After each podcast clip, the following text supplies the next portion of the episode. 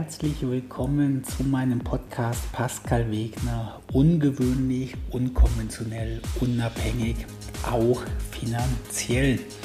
In dem heutigen Podcast möchte ich gerne über das Thema Reserven sprechen. Warum Reserven dich erfolgreich auch finanziell machen können und warum das Ausnutzen der Limits dich zum Scheitern bringen möchte oder wird, wird, nicht möchte, warum es passieren wird.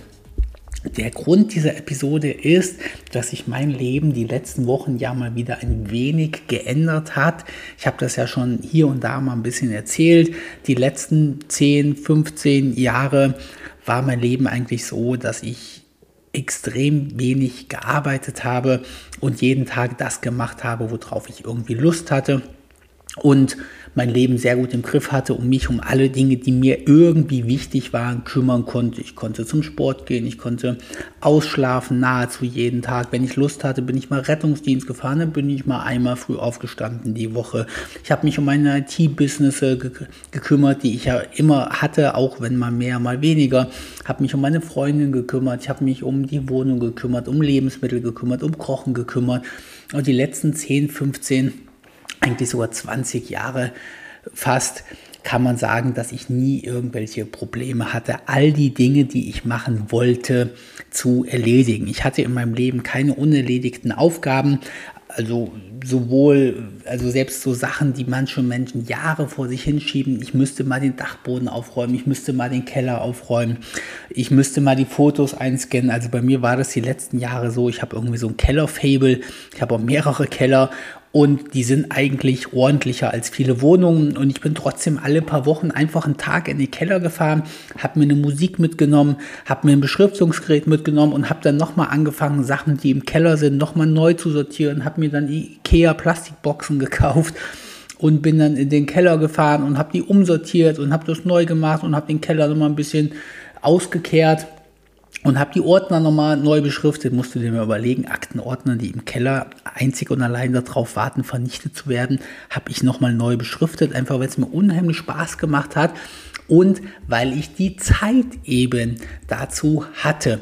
Und jetzt ist es seit ein paar Wochen so, dass mir mein Leben ein wenig über den Kopf gewachsen ist. Das Ganze ist einfach passiert, indem ich Dinge, die ich aus Spaß mache, die ich gerne mache, irgendwie exponentiell zugenommen haben. Also gerade mein, mein Success-Business, das hat sich innerhalb von einer Woche überschlagen und dadurch ist alles mehr geworden und das hat riesige Rattenschwänze nach sich gezogen. Also um nur mal ganz doofe Beispiele zu sagen, ich habe ja auch Newsletter-Services und da haben sich irgendwie immer ein paar hundert Leute für angemeldet und das habe ich einfach so, wie ich Lust hatte. Ich habe das nicht so implementiert, wie es sinnvoll ist, wie ich das als Wirtschaftsinformatiker mal gelernt habe, sondern ich habe das so implementiert, wie es gut funktioniert hat und wie es mir Spaß gemacht hat. Und jetzt kam es irgendwie zu, zu marketingtechnischen Szenarien, wo irgendwelche Videos von mir viral gegangen sind. Auf einmal haben sich mehr als die zehnfache Anzahl von Leuten angemeldet.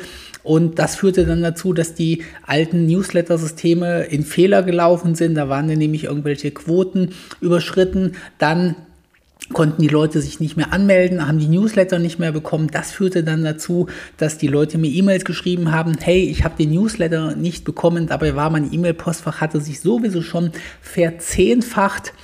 Gleichzeitig hatte ich eine neue Wohnung gekauft, in die ich jetzt auch noch selber einziehen möchte, wo ich gedacht habe, dass ich das eigentlich so neben dem Rettungsdienst und neben meinem Online-Business und neben meinem Affiliate-Business und neben meinen Wohnungen, die ich vermiete, irgendwie nebenbei machen kann. Aber irgendwie habe ich das Ganze doch vom Stressfaktor her überschätzt, was so eine neue Wohnung ist. Und auf jeden Fall sind dann die letzten Wochen sind Dinge auf der Strecke geblieben, von der ich persönlich nicht kannte, dass man irgendwie zu diesem Moment kommt, wo man solche Dinge, die man sich selber vornimmt, nicht mehr schafft. Das fängt bei mir persönlich körperlich an. Also normalerweise gehe ich mehrfach pro Woche zum Friseur häufig gibt es gar nichts zu tun und der Friseur sagt, Pascal, du warst doch erst vor zwei Tagen da.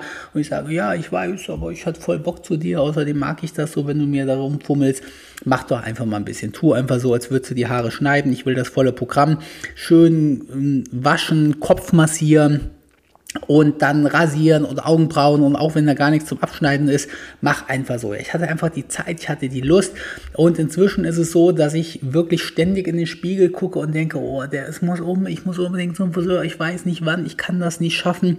Dann nehme ich mir irgendwie, rufe ich den an und dann sagt er, nee, ich habe gerade keine Zeit, wie wäre es mit morgen 13 Uhr? 13 Uhr habe ich aber schon wieder eine Rettungswagenschicht oder nehme einen Podcast auf oder muss da irgendwas, das kommt ein Handwerker in die neue Wohnung oder, oder, oder. Und ich merke einfach die letzte Zeit, dass ich immer mehr Dinge zurückstellen muss, was ich einfach nicht gewohnt bin. Ich gehe aktuell extrem weniger zum Sport. Die letzten Jahre war ich zum Teil jeden Tag beim Sport, einfach weil ich nicht wusste, was ich, was ich mit meiner Zeit machen sollte und weil mir Sport auch Spaß gemacht hat. Inzwischen war ich schon längere Zeit nicht mehr beim Sport, habe mir das selber schön geredet, damit, dass ich auch die letzten Wochen mehrfach tätowiert worden bin, und habe gedacht, gut, bist du jetzt mal vernünftig nach vielen Jahren und gehst ausnahmsweise mal nicht zum Sport, wenn du tätowiert worden bist. Aber eigentlich schaffe ich es momentan einfach nicht. Meine Finanzen, ich habe mich die letzten Jahre täglich um meine Finanzen gekümmert. Das heißt, ich bin jeden Tag bin ich meine über 100 Konten durchgegangen und habe geschaut, ob ich an irgendeinem Konto irgendwas irgendwie optimieren kann. Und ich habe dann zum Teil 100.000 Euro von einem Tagesgeldkonto, wo es 3,67 Prozent gab, auf ein Tagesgeldkonto geschoben, wo es 3,75 Prozent gab, wo wir also irgendwie über ein paar Cent, ein paar Euro reden. Aber es hat mir Spaß gemacht und es war eben auch sinnvoll. Ich habe mich jetzt schon ein paar Wochen gar nicht mehr um meine Finanzen kümmern können. Ich mache das, zum Glück bin ich in der glücklichen Lage, dass ich auch, also da kommen wir jetzt auch zum Thema, oder genau, wir kommen zum Thema.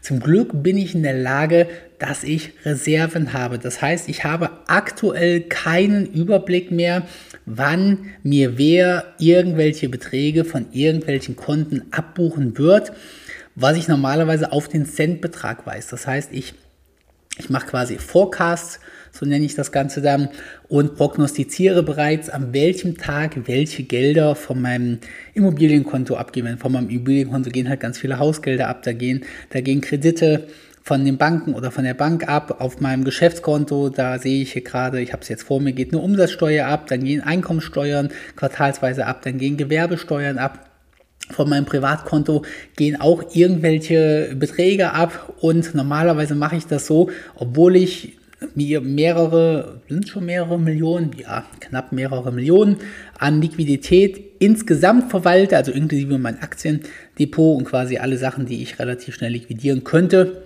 mache ich das meistens so, dass ich schaue, dass auf einem Konto nicht mehr als 500 Euro unnötig rumliegen. Ich habe sogar inzwischen den Anspruch an mich, dass meine Konten 0 Euro anzeigen, wenn ich kein Geld brauche. Das ist einfach, das ist so ein, das ist so ein theoretischer Anspruch, dass ähm, wirklich jede 500 Euro verzinst auf irgendeinem Tagesgeldkonto rumliegen. Und ich konnte das in der Vergangenheit nicht leiden, wenn irgendwie 113 Euro noch auf meinem, auf meinem Bankkonto herumliegen, obwohl ich weiß, die brauche ich die nächsten drei Wochen oder so gar nicht. Und ich habe auch einfach nur, dass du mal ein, eine Idee bekommst. Ich habe in den letzten zwölf Monaten 2935 Kontobuchungen gehabt. Das heißt, quasi auch 2935 das sind ungefähr 300 Buchungen pro Monat. Das sind ungefähr 10 Buchungen pro Tag. Also auf meinen Konten passieren pro Tag 10 Buchungen. Das kommt da ziemlich genau hin, wenn ich mir einfach mal heute angucke. Ich rede jetzt nur von heute. Da hat Freenet mir Geld abgebucht, 30 Euro. Ich kann dir jetzt aus dem Kopf gar nicht sagen, wofür, ob Freenet mein Handyvertrag ist oder mein LTE-Router ist. Dann hat Scalable Capital mir, äh, mir 10.000 Euro für zwei Sparpläne abgebucht. Darunter habe ich 3.093 Euro von PayPal bekommen. Dann hat mir die Stadt Kassel Gewerbesteuer für 2021 in Höhe von 60,80 Euro zurückgezahlt. Weiß ich auch nicht warum. Mir liegt aktuell der Gewerbesteuerbescheid nicht vor. Dann habe ich Gehalt von meiner Rettungswache bekommen am 13. Am 15. muss es da sein. Da der 15. aber ein Samstag ist, kommt es schon heute. Dann habe ich hier heute auch just am heutigen Tag ähm, Steuern, Umsatzsteuer Mai bezahlt. Darunter hat mir die Deutsche Post E-Filiale 85 Euro heute abgebucht. Ich habe 6,14 Euro an eBay bezahlt. Ich habe 1600 Euro an Amazon bezahlt, dann habe ich 0 Euro an Amazon bezahlt, das war so eine Vorautorisierung. Dann habe ich 41 Euro Zinsen von American Tower bekommen.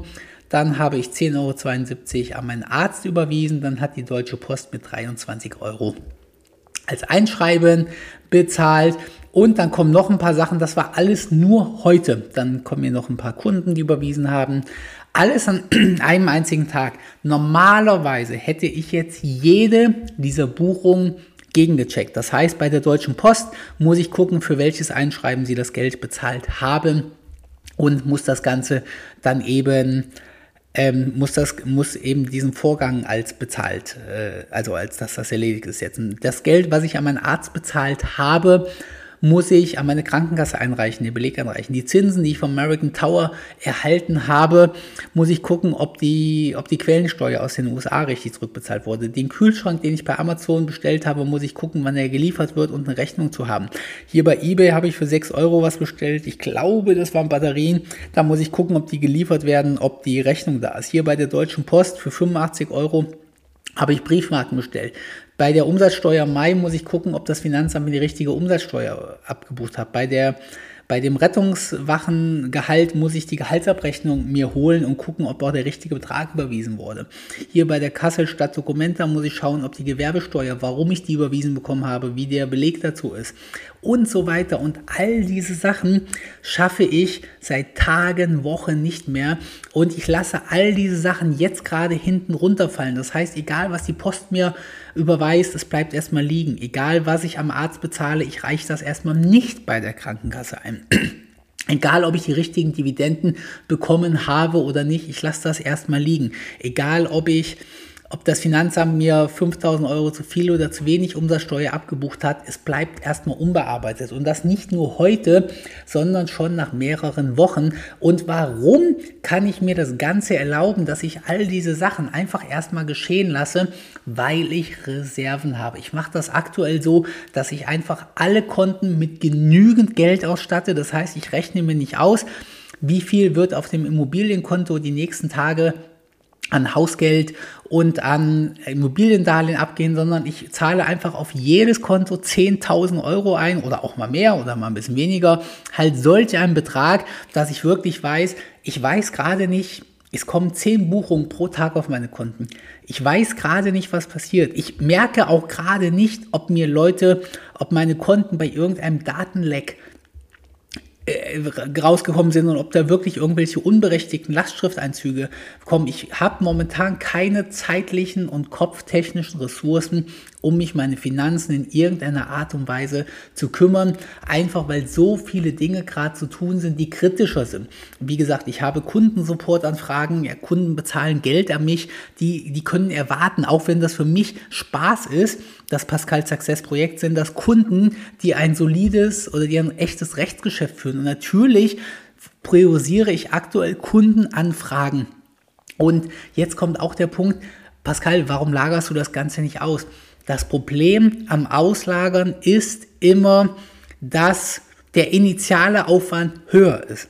Und wenn man irgendetwa, wenn man es nicht mehr schafft, alles abzuarbeiten, dann neigt man dazu zu sagen, ich habe momentan keine Zeit, einen Mitarbeiter zu suchen. Ich muss das Ganze abarbeiten hier. Ich habe momentan keine Zeit, einen Mitarbeiter einzustellen. Ich muss das Ganze hier abarbeiten und ich bin ja sehr froh, dass hier auch wieder meine eigene Technik an mir selber geklappt hat. Ich habe es geschafft, mich stundenweise rauszunehmen und alles über mich zusammen, über mich zusammenbrechen lassen. Das heißt, ich habe gesagt, nein, ich sehe, es sind tausende unbeantwortete Nachrichten, Kommentare, E-Mails. Alles auf meinen Geräten blinkt rot. Es sind 20 überfällige Erinnerungen. Es sind unglaublich viele zu bearbeitende E-Mails und ich nehme mich jetzt raus und suche neue Mitarbeiter. Ich delegiere, ich suche Sachen aus und ich arbeite neue Mitarbeiter ein. Auch wenn das jetzt ein paar Tage bedeutet, dass die ganzen Sachen noch mehr über mich hereinbrechen, als als das vorher schon der Fall war. Und das Ganze hat sich bereits jetzt, ich meine, das hört sich so an, als würde ich, diese Podcasts hier kommen halt relativ häufig einfach. Aber es hört sich so an, als würde seit Jahren die Welt über mich zusammenbrechen. Ich habe auch keinen ganz krassen Zeitbezug mehr. Die Zeit ist schon ein bisschen am Rennen, aber all dieses Rumgeheule, was ich dir hier gerade erzähle, dass die Welt über mich zusammenbricht, das ist alles mehr oder minder spielt sich das grob in einem Zeitraum von vier Wochen ab. Und bereits jetzt bin ich in einer wesentlich besseren Verfassung, wo aktuell mehr oder minder nur Sachen liegen bleiben, die keine nachhaltige Relevanz haben. Also natürlich nervt mich das ungemein, dass ich nicht taggleich jede Kontobuchung von mir kontrolliert, abgehakt. Ich habe hier so ein, so ein Häkchensystem, das heißt, jede Buchung muss von mir abgehakt werden. Und abgehakt wird eine Buchung von mir immer erst, wenn alle Aufgaben, die mit dieser Buchung zusammenhängen, erledigt sind. Die habe ich dir eben genannt, die Aufgaben.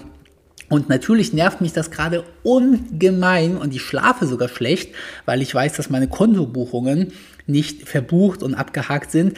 Aber ich weiß eben auch, dass das jetzt keine nachhaltigen Auswirkungen haben wird. Ich habe Monate Zeit, das nachzuprüfen und selbst wenn da unberechtigte Sachen drin sind, selbst wenn das Finanzamt mir zu viel abgebucht hat, selbst wenn die Deutsche Post mir zu wenig überwiesen hat, selbst wenn mir mein Arbeitgeber zu wenig überwiesen hat, ich habe Wochen, Monate, wenn nicht sogar Jahre Zeit, das Ganze in einem ruhigen ruhigeren Fahrgewasser wieder auf Bahn zu bringen. Das heißt, momentan bin ich noch menschlich genervt, aber der Punkt, wo mich Dinge Geld wirklich gekostet haben, ist eigentlich mehr oder minder überschritten. Das heißt, auch Kundenanfragen, die eine Zeit, normalerweise sind es Kunden von mir gewohnt, innerhalb von 24 Stunden eine Antwort zu kriegen. Warum?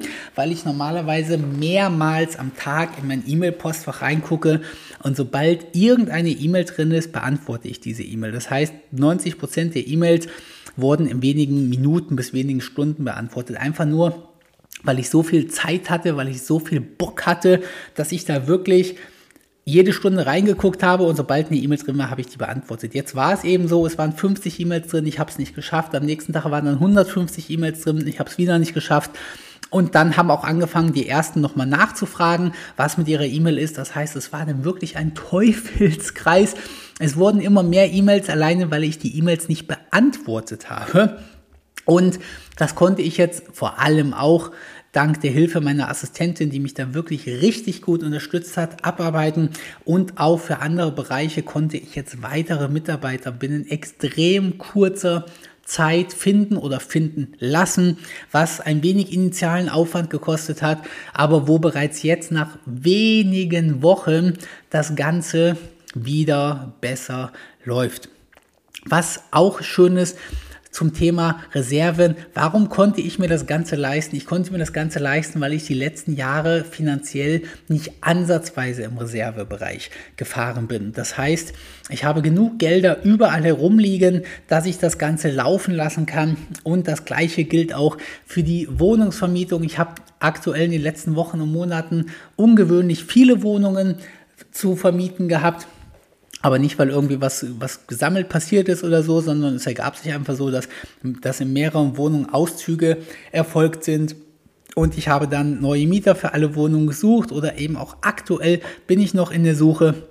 Und jetzt ist es auch so, dass ich sage, ähm, okay, und wenn so eine Wohnung halt mal einen Monat leer stehen bleibt, ich habe die letzten zehn Jahre keinen Leerstand gehabt, aber dann lasse ich das Ganze eben laufen.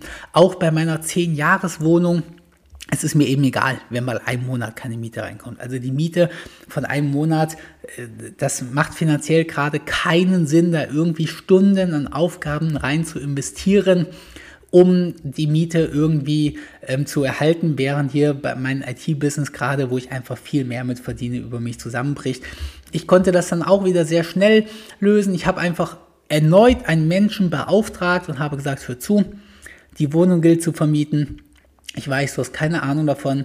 Mach einfach, was du denkst. Hier hast du ein Telefon, hier hast du die Zugänge, kümmere dich drum und dieser Mensch kümmert sich jetzt um die Wohnungsvermietung, ohne das Haus zu kennen, hat sich in alles selbst gearbeitet, sucht sich die Informationen selbst und eben auch mit sehr gutem Erfolg. Und was haben wir jetzt geschafft? Wir haben es wirklich geschafft, die Wohnung zu einem sehr guten Preis zu vermieten mit nur einem wahrscheinlich einem halben Monat Leerstand. Es ist noch zu verhandeln. Es, es soll, also möchte am liebsten erst nächsten Monat einziehen. Ich möchte am liebsten, dass er diesen Monat einzieht. Die Idee ist es, sich in der Mitte zu treffen. Das heißt, ich habe 14 Tage Mietausfall für eine Wohnung und kann mir das Ganze eben auch erlauben. Also erstens mal ist diese Wohnung jetzt sowieso abbezahlt. Das ist diese 10 Jahre alte Wohnung, meine erste Wohnung, die abbezahlt ist. Und von daher äh, habe ich eh kaum Kosten, die dem entgegenstehen. Das heißt, meine Miete ist brutto Reingewinn quasi. Ein bisschen Hausgeld muss ich davon bezahlen, aber das ist kein Problem, sodass 14 Tage Leerstand mich jetzt sehr nerven. Ich habe den, die innere Anforderung an mich, dass keiner meine Wohnung einen einzigen Tag Leerstand hat. Deswegen in der Vergangenheit war ich immer extrem bemüht, den Mieter zu finden, der ist unbedingt, der passt und der ist unbedingt ohne Leerstand nimmt. Nicht, weil ich das Geld brauchte, nicht, weil es Sinn gemacht hat, sondern weil ich eben ein finanziell perfektes Leben leben wollte, weil mir das auch Spaß gemacht hat. Das war meine Challenge. Ja, ich brauche diese Miete nicht. Ich diese Miete ist geringer, als ich am halben Tag, als ich in der Nacht verdiene, wenn ich schlafe. Wenn ich morgens aufwache, habe ich mehr Geld in dieser Nacht verdient an passiven Einnahmen von meinem IT-Businesses als die Miete im gesamten Monat bringt. Es macht finanziell gar keinen Sinn, aber es ist eben meine Überzeugung, finanziell das Leben perfekt im Griff zu haben. Und dazu gehörte eben auch, dass ich keine Wohnung möchte, die jemals irgendwo einen Tag unnötig Leerstand bringt. Und in der Vergangenheit hatte ich ja so viel Zeit, dass ich dann nochmal losgefahren bin. Dann habe ich Aushänge an den Supermärkten gemacht. Dann bin ich nochmal zu der Wohnung gefahren und habe in der Nachbarschaft Zettel verteilt. Hey, eure Nach in eurer Nachbarschaft wird eine Wohnung frei. Einmalige Chance, wollt ihr das Ganze nutzen? Ich habe die Anzeige auf Kleinanzeigen nochmal neu hochgesetzt. Ich habe die Anzeige bei Immowelt, ImmoScout nochmal unter einem anderen Namen reingesetzt. Ich habe nochmal neue Bilder dazu gemacht. Ich habe bei Facebook nochmal ein Inserat gemacht. Ich habe alles getan, einfach nur, weil es mir Spaß gemacht hat und weil ich die, die inneren Monk hatte, finanziell nicht ein Euro zu verschenken und weil es mir eben Spaß gemacht hat. Das heißt, ich habe meine Zeit so rumgebracht und jetzt ist es so, die Wohnungen sind irgendwo inseriert ich schaffe es nicht mehr da reinzugucken, ich schaffe es auch nicht mehr die Anzeige neu zu machen, ich, ähm, ich lasse einfach alles geschehen. Und was hat mich das Ganze gekostet? Einen halben Monat. Ja, ärgert mich. Ärgert mich genau so, wie dass es mich ärgert, dass ich meine Bankkonten nicht perfekt austariert habe und da irgendwo zu viel Geld herumliegt. Aber ich kann mir das Ganze eben leisten, weil ich Reserven habe. Nicht nur, dass meine Wohnung mit 110 Prozent, nicht mit 110 Prozent finanziert war, sondern diese Wohnung ist jetzt eben auch abbezahlt. Und ich habe ja überlegt, ob ich die Wohnung verkaufe. Und ich habe aber jetzt gemerkt, ein Verkauf einer Wohnung ist wesentlich aufwendiger als eine Vermietung. Und ich will es eben auch kein Makler geben, dass da sträubt sich mein innerer Monk. Ich bin nicht bereit, das Geld für einen Makler auszugeben, obwohl es finanziell und zeitlich gerade super Sinn machen würde, aber ich bin nicht bereit, das zu tun. Und ich merke eben, die Leute, die so eine Wohnung kaufen wollen, für 200.000 Euro oder sogar mehr, die brauchen mehr Betreuung und mehr Informationen und die wollen sogar auch mit dem Eigentümer sprechen. Das heißt, ich habe jetzt diese Menschen, eingeschickt und habe gesagt, es ist egal, ob die Wohnung jemand kaufen oder mieten möchte. Beides ist möglich. Ich habe mich noch nicht entschieden, wer zuerst kommt, der mal zuerst. Und jetzt sind eben Kaufinteressenten, haben sich da gemeldet und haben eben, sind dann abgesprungen, weil diese Person eben gar keine Ahnung vom Wohnungsverkauf hat. Das heißt, sie konnte selbst die einfachsten Fragen nicht beantworten. Und so, dass ich mich jetzt entschieden habe und gesagt habe, okay, es ist aktuell nicht der Zeitpunkt, eine Wohnung zu verkaufen vermiete sie erstmal. Die Mieteinnahmen sind hervorragend. Also es ist wieder mal, ich konnte die Mieten wieder steigern oder die Mieten sind wieder gestiegen. Davon profitiere ich natürlich auch. Die Wohnung ist jetzt zu 100% abbezahlt. Das heißt, ich habe auch keine, ich habe keine Darlehenskosten mehr. Ich habe dementsprechend auch keine Zinskosten mehr, was steuerlich natürlich auch ein bisschen schlecht ist.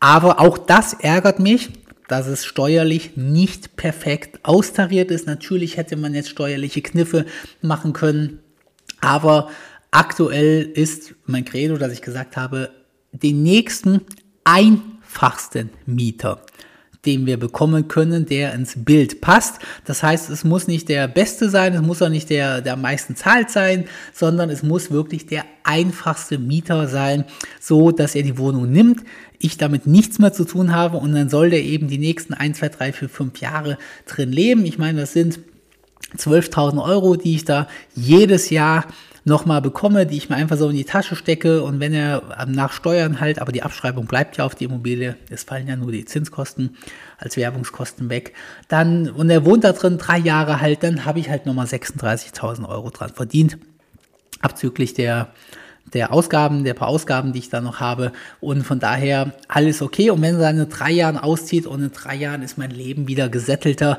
dann ist das Ganze eben, dann verkaufe ich eben in drei Jahren die Bude. Ob es dann besser oder schlechter ist, werde ich dann sehen, aber ansonsten verkaufe ich sie eben nicht. Warum kann ich mir das Ganze so erlauben, dass ich jetzt sage, äh, ich wollte die Wohnung eigentlich nach zehn Jahren verkaufen. Es war immer mein Ziel, die Wohnung nach zehn Jahren zu verkaufen.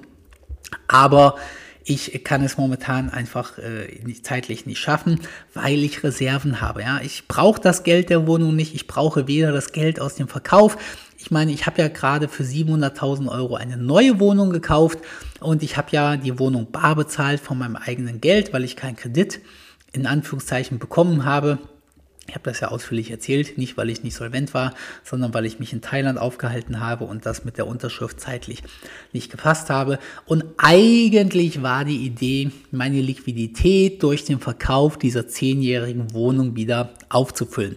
Das heißt, ich habe diese über 700.000 Euro für den letzten Wohnungskauf eigentlich unter der Prämisse getätigt, dass ich gesagt habe, wenn die zehn Jahre alte Wohnung, zehn Jahre alt ist, verkaufe ich die und habe wieder 200.000 auf dem Konto und fühle mich eben gut damit. Jetzt habe ich mich wieder umentschieden und habe meinen Plan wieder über den Haufen geworfen weil ich eben der Meinung bin, dass zum aktuellen Zeitpunkt es sinniger ist, seine Zeit in die anderen Sachen zu investieren, womit ich viel mehr Geld verdiene. Ich meine, ja, man darf ja nicht vergessen, ich verdiene momentan roundabout 100.000 Euro im Monat. Das ist mein, ähm, sind meine, ist mein aktueller Bruttogewinn ungefähr, mal ein bisschen mehr, mal ein bisschen weniger.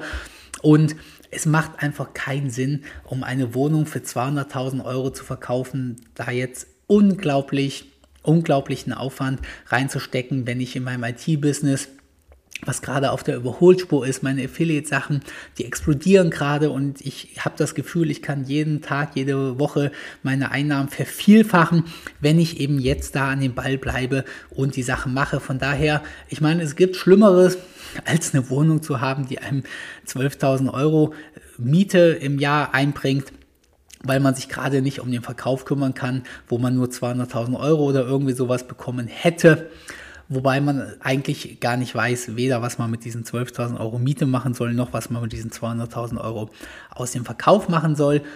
Warum kann ich mir das Ganze erlauben? Weil ich in der Vergangenheit immer im hellgrünen Bereich geblieben bin. Ich habe, bin niemals am Limit gefahren und ich bin niemals über dem Limit auf irgendeine Art und Weise gewesen. Das heißt, ich habe die Wohnung weder für 110% finanziert, noch habe ich meine Bankkonten so ausgereizt, dass sie immer um den Nullpunkt herum waren. Man darf ja nicht vergessen, meine Konten waren in der Vergangenheit immer auf 0 Euro, aber nur, weil ich auf Tages- und Festgeldkonten 840.000 Euro herumliegen hatte.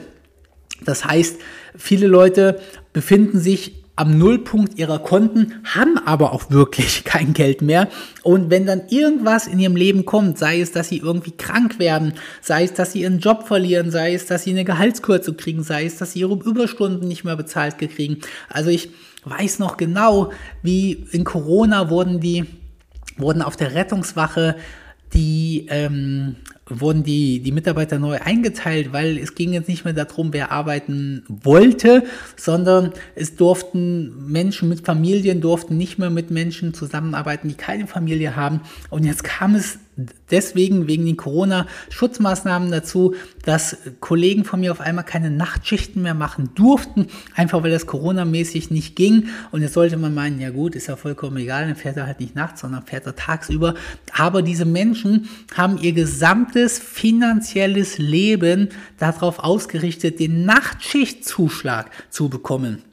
Das heißt, der Wegfall des Nachtschichtzuschlages hat dazu geführt, dass ihre Finanzen aus den Fugen geraten sind. Es hat dazu geführt, dass sie ihre monatlichen Kosten nicht mehr decken konnten. Das heißt, die hatten ihre monatlichen Fixkosten, und zu Fixkosten zähle ich jetzt auch mal die, die variablen Fixkosten, variable Fixkosten, wenn das einer meiner Dozenten hört. Aber ich meine damit Essen, Trinken und so weiter. Das sind ja keine, das sind ja keine wirklichen Fixkosten, aber man kann sie halt nicht umgehen. Von daher sind es schon Fixkosten.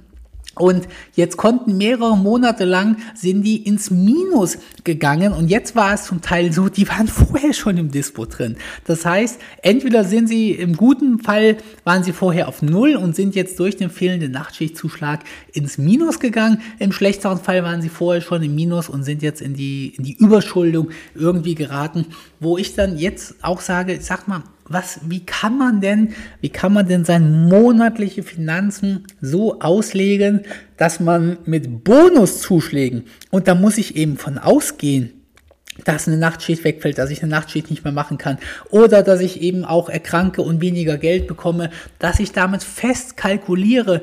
Ein zweiter Fall war bei einer anderen Rettungswache, ist es, die ist in die Insolvenz gegangen und nun ist es in Deutschland glücklicherweise so, dass eine Insolvenz für die normalen Arbeitnehmer erstmal nicht ganz so schlimm ist, sondern eben vom Insolvenzverwalter durch das oder durch das Arbeits oder vom Arbeitsamt durch den Insolvenzverwalter die Löhne und Gehälter weiter bezahlt werden. Jetzt war es aber so, dass der dass der Zahltag dadurch organisatorische Anpassungen um wenige Tage nach hinten verzögert wurde. Das heißt, das Gehalt gab es nicht mehr am 13. so wie heute, sondern es gab es irgendwie zwei, drei, vier, fünf, sechs, sieben Tage später. Ich glaube, es waren ehrlich gesagt nur, nur zwei, drei, vier Tage später, aber es ist ehrlich gesagt auch egal. Auf jeden Fall hat diese verzögerte Zahlung von wenigen Tagen hat dazu geführt, dass mehrere Menschen ins Minus gerutscht sind. Das heißt, die haben dann Lastschriften gehabt für ihr finanziertes Auto, für ihr finanziertes Handy, für ihre Miete, für ihren Stromvertrag, für ihren Versicherungsvertrag, die sie nicht bezahlen konnten, weil ihr Gehalt einige Tage später gekommen ist. Das hat dazu geführt, dass es zu Rücklastschriften kam. Dadurch sind die Kosten noch höher geworden. Das heißt, es waren jetzt nicht nur 30 Euro Handyvertrag, die nicht abgebucht worden konnten, sondern es waren 30 Euro plus 20 Euro Rücklassschriftgebühren und Kosten und Mahngebühren, das gleiche bei der, bei der Versicherung und so weiter. Und jetzt war es im nächsten Monat so, dass ihre Kosten noch höher waren weil es zu Rücklassschriften kam und sie waren ja jetzt auch noch in Dispo gegangen. Das heißt, es kamen noch horrende Dispozinsen dazu und im nächsten Monat war es jetzt nicht nur so, dass schon wieder das Gehalt später kam, weil immer noch der Insolvenzverwalter zahlen musste, sondern es war eben auch so, dass jetzt auch noch vom letzten Monat die Dispozinsen hinzukamen, dass vom letzten Monat die Rücklassschriftgebühren hinzukamen, aber sie konnten ja sowieso schon ihre standardmäßigen Ausgaben durch die verspätete Gehaltszahlung nicht zahlen, plus die Extrakosten der des letzten Monats und das Ganze hat sich natürlich mehrere Monate so hingezogen. Jeden Monat kamen es Rücklassschriften, jeden Monat waren die Gebühren, die Mahngebühren teurer, jeden Monat waren die Rücklassschriftgebühren kamen dazu, jeden Monat wurde mehr in Dispo gegangen, jeden Monat kamen mit Dispo-Zinsen hinzu. Und weil diese Menschen einfach nur auf der Kante gefahren sind und keine Reserven hatten, haben sie bei den kleinsten Unruhen, die im Leben immer mal auftreten können, hat das dazu geführt, dass sie finanziell nochmal im Desaster gelandet sind. Menschen schreien jetzt immer sehr häufig, Pascal, du arrogantes A-Loch, wenn du wüsstest, wie knapp manchen Menschen das Geld ist, dessen bin ich mir vollkommen bewusst und über diese Menschen urteile ich ja auch nicht. Ich kann dir sagen, dass ich die Leben der Menschen sehr, sehr, sehr gut kenne, denen das jetzt passiert ist. Und ich weiß, dass diese Menschen neue finanzierte Autos weit über ihrem Budget haben. Ich weiß, dass diese Menschen zu Hause finanzierte Playstations haben. Ich weiß, dass diese Menschen finanzierte und teurere Handys haben als ich es selber habe. Die haben ein neueres iPhone-Modell, die haben einen teureren Laptop und so weiter. Und ich will damit grob sagen, sie haben ihr finanzielles Leben einfach nicht im Griff. Reserven sind nicht nur bei dem Finanzbereich wichtig, sondern auch im körperlichen Bereich. Wie ich gesagt habe, ich war früher zum Teil jeden Tag beim Sport, nicht um auszusehen wie Hulk, also wenn viele den Spruch immer sagen, jeden Tag beim Sport, warum sieht man denn nichts? Ich trainiere nicht auf sichtbare Muskeln, ich trainiere meinen Körper auf langfristige Gesundheit, das heißt, ich trainiere sehr viel mein Herz-Kreislauf-System. Und ich trainiere meinen Körper so, dass er mich im Alltag nicht behindert. Das heißt, ich mache gezielt Trainings, dass ich bei Reanimationen von Menschen, die ja als Rettungssanitäter quasi relativ häufig vorkommen, dass ich beim Steigen von Treppen als Rettungssanitäter, die krankesten Menschen wohnen übrigens immer in, im allerhöchsten Stockwerk. Also kannst du mir erzählen, was du willst, aber Treppen laufen kann nicht gesund sein. Ich habe ich hab quasi nie Einsätze im Erdgeschoss. Meine Einsätze sind immer im vierten, fünften, sechsten, siebten, achten, zehnten, fünfzehnten Stockwerk. Und ich trainiere halt drauf, dass ich die Treppen problemlos fit hoch und runter laufen kann. Ich trainiere meinen Rücken. Wir Rettungssanitäter, wir tragen extrem viel und zum Teil extrem schwer. Wir müssen jeden Patienten aus jeder Situation heraus tragen. Ich erinnere mich dran, neulich im Hochhaus, da habe ich Patienten aus dem, weiß ich nicht, zehnten Stock oder noch höher heruntertragen müssen, weil das gesamte Hochhaus einen Aufzug hatte und dieser Aufzug war mehrere Monate in Reparatur. Übrigens auch total spannend zum Thema Reserven. Ich besitze ja selber eine Wohnung im Hochhaus. Diese benannte zehn Jahre alte Wohnung, die jetzt abbezahlt ist, die ist im zehnten Stock eines Hochhauses. Und mein Hochhaus hat zwei Aufzüge. Habe ich mir niemals Gedanken drüber gemacht. Das Einzige, wie mir in den letzten zehn Jahren diese beiden Aufzüge mal im Hinterkopf geblieben sind, ist, dass einer groß ist und einer klein und man leider das Problem hat, dass wenn man was Größeres transportieren will, also meine Mieter zum Beispiel, dass sie dann immer hoffen müssen, dass der große Aufzug kommt.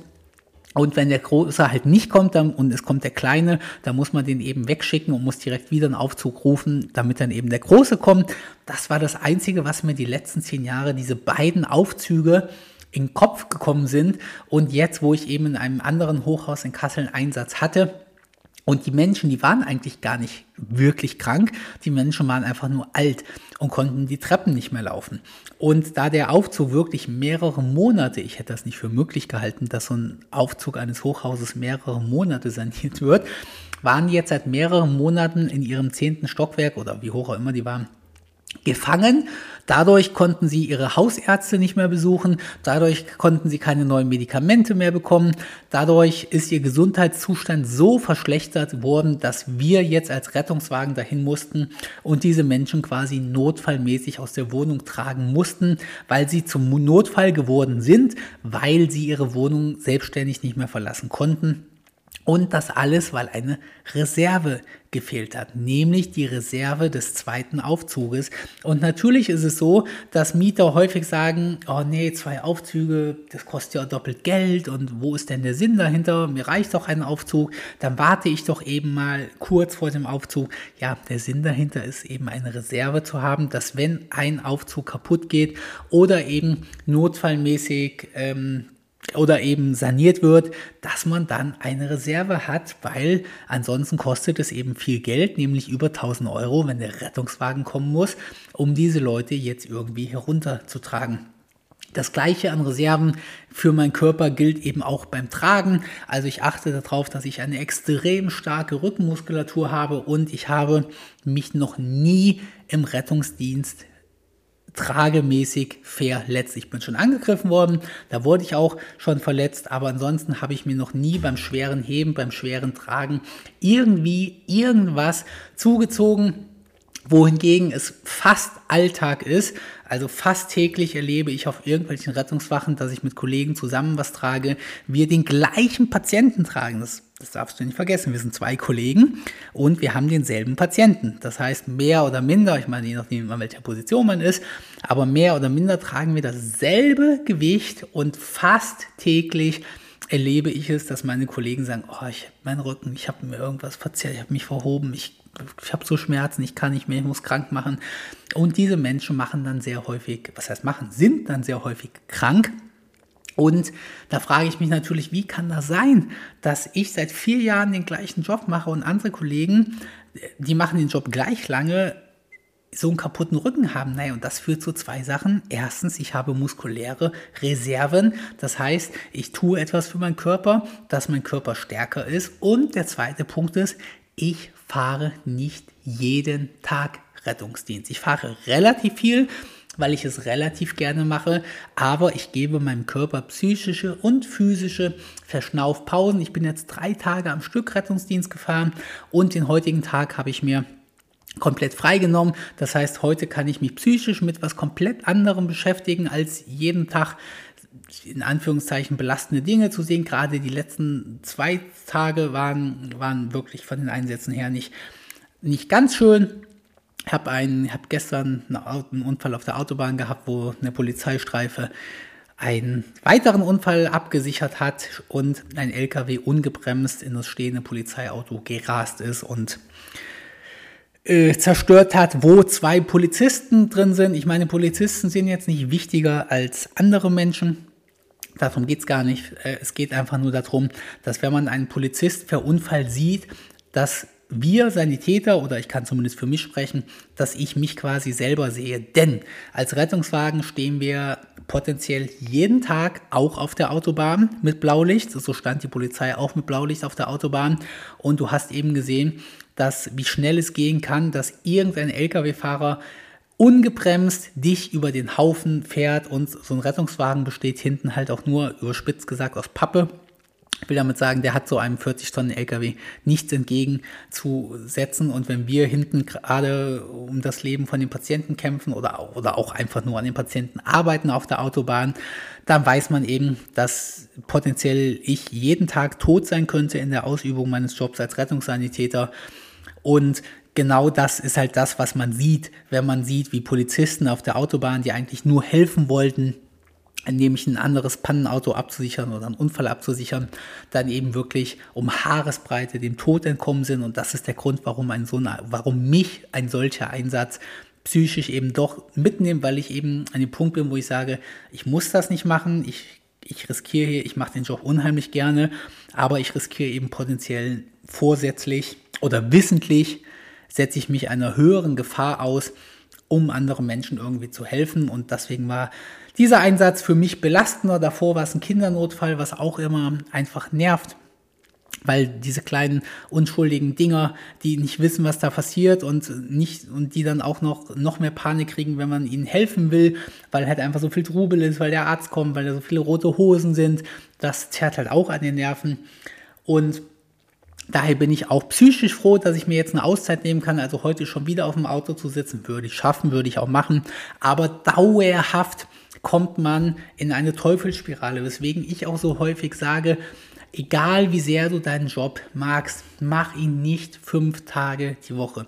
Mach ihn ungefähr zweieinhalb, drei Tage die Woche und such dir die anderen Tage einen Ausgleich dazu. Wenn du gegensätzliche Jobs hast, die dir beide grundsätzlich Spaß machen, so ist es ja bei mir, hier dieses Podcasten, dieses IT-Business, dieses Programmieren, dieses Affiliate-Business, macht mir unglaublich viel Spaß, es würde mich aber fertig machen, wenn ich es fünf oder sieben Tage die Woche mache.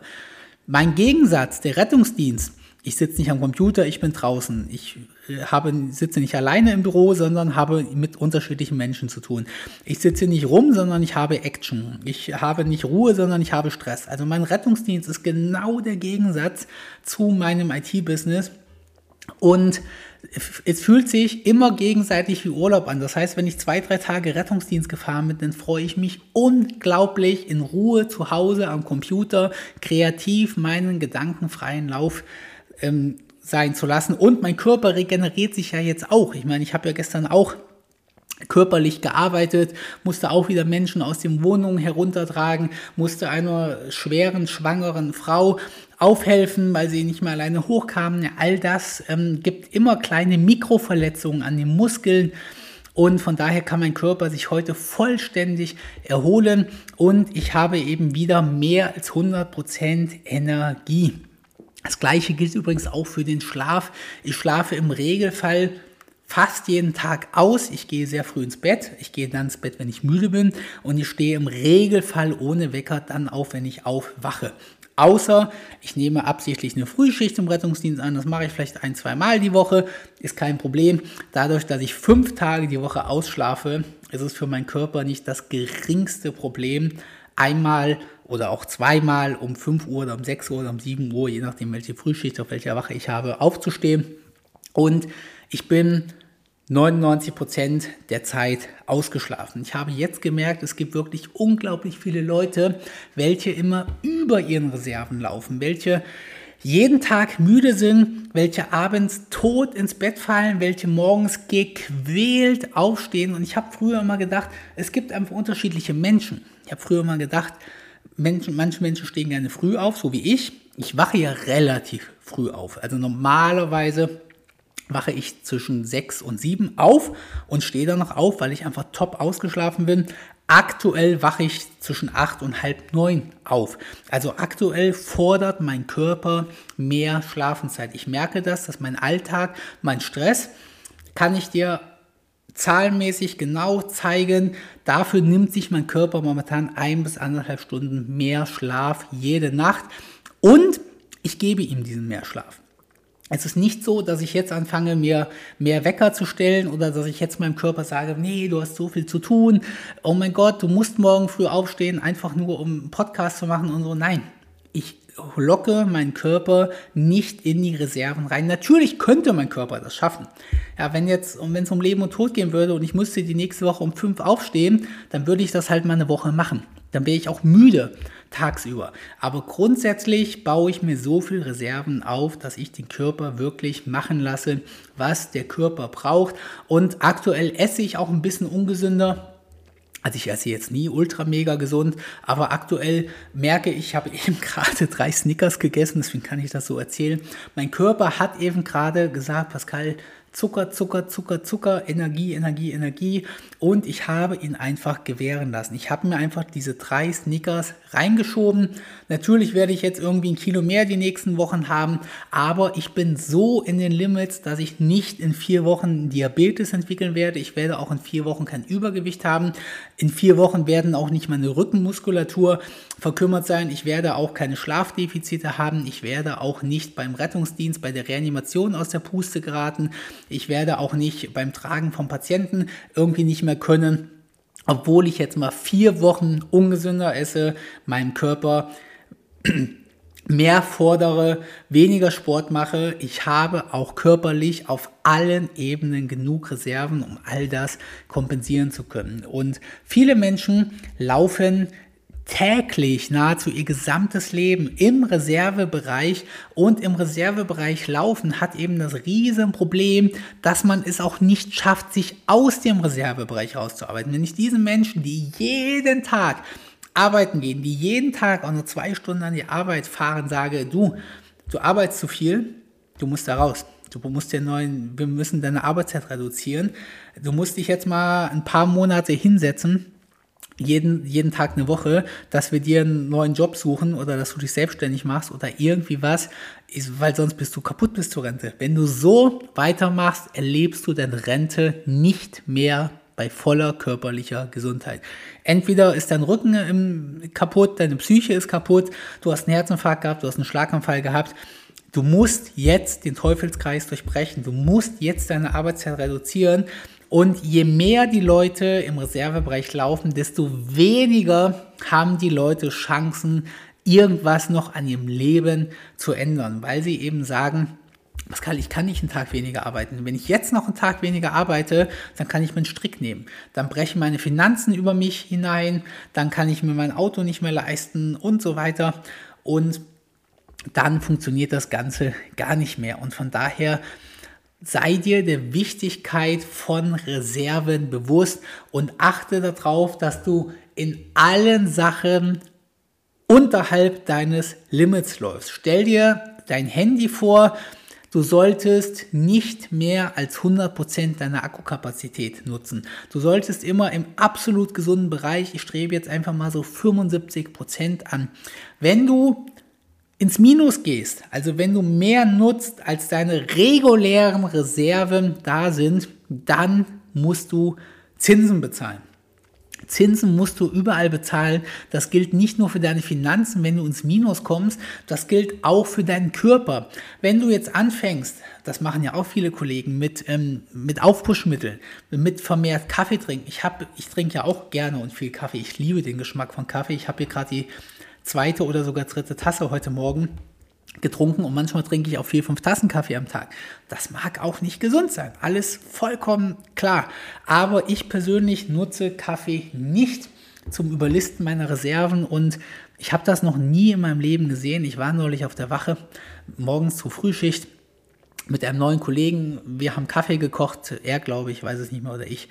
Und dann war der Kaffee fertig und dann hat er in die linke Hand die Kaffeetasse genommen, in die rechte Hand die Kaffeekanne, hat den Kaffee in die Kasse äh, geschüttet, hat diese Tasse, die ja auch knaller heiß war, irgendwie in einer Zeit, wie ich noch nie einen Menschen einen Kaffee habe runterschütten sehen, getrunken und hat das dann mit drei oder vier Tassen nacheinander gemacht. Das heißt, dieser Mensch hat sich knapp einen Liter Kaffee mehr oder minder auf Ex in den Körper geschüttet und ich habe wohl sichtlich komisch geguckt oder auch vielleicht was irgendwie dummen Spruch gesagt oder so. Sagt dieser Mensch, ja, ich ähm, mich das nicht trinke, dann kannst du mich beim Patienten aufwecken. Ich war bis gestern im Dienst, ich habe heute Dienst, ich, ich bin hierher gefahren, ich war bei meiner Freundin, ich, ich, ich kann das, es geht sonst so nicht mehr.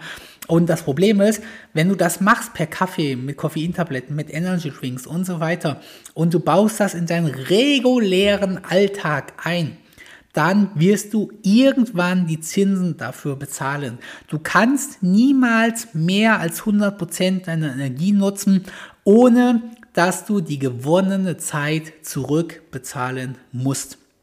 Das Ganze gilt kurz, genau wie mittel, genau wie langfristig. Beispiel Krankheiten. Ich kann mich gar nicht an meine letzte Krankheit erinnern. Also ich rede jetzt wirklich von der Erkältung oder vom Schnupfen. Ich weiß nicht, wann mein Körper das, Körper das letzte Mal krank war. Mit irgendwas, was, was mich ans Bett gefesselt hat oder wo ich, wo ich nicht an die Arbeit hätte gehen können oder ähnliches. Das ist Jahre, aber von Jahren her. Natürlich ist das auch eine Veranlagung. Natürlich ist das auch Glück, ob man krank wird oder ob man nicht krank wird. Aber nahezu jede Krankheit lässt sich extrem durch Lebenswandel beeinflussen. Und auch Stress, auch die Psyche hat einen extremen Einfluss auf deine körperliche Fitness, auf dein Immunsystem. Und wenn du solche Sachen machst, wenn du ständig in der Reserve läufst, dann wird dein Körper dich definitiv in die Knie zwingen. Am Anfang vielleicht durch starke Kopfschmerzen, durch eine Erkältung, durch ein schwaches Immunsystem, durch einen Effekt, den du dir einfängst. Mittel- und langfristig wird er dir Herzinfarkte, Schlaganfälle, Bluthochdruck, Diabetes, all das wird dir dein Körper um die Ohren hauen, wenn du über, wenn du deine Reserven ständig nutzt. Und Reserven sollten so wie beim Auto der rote Bereich, so wie beim Auto der Kickdown.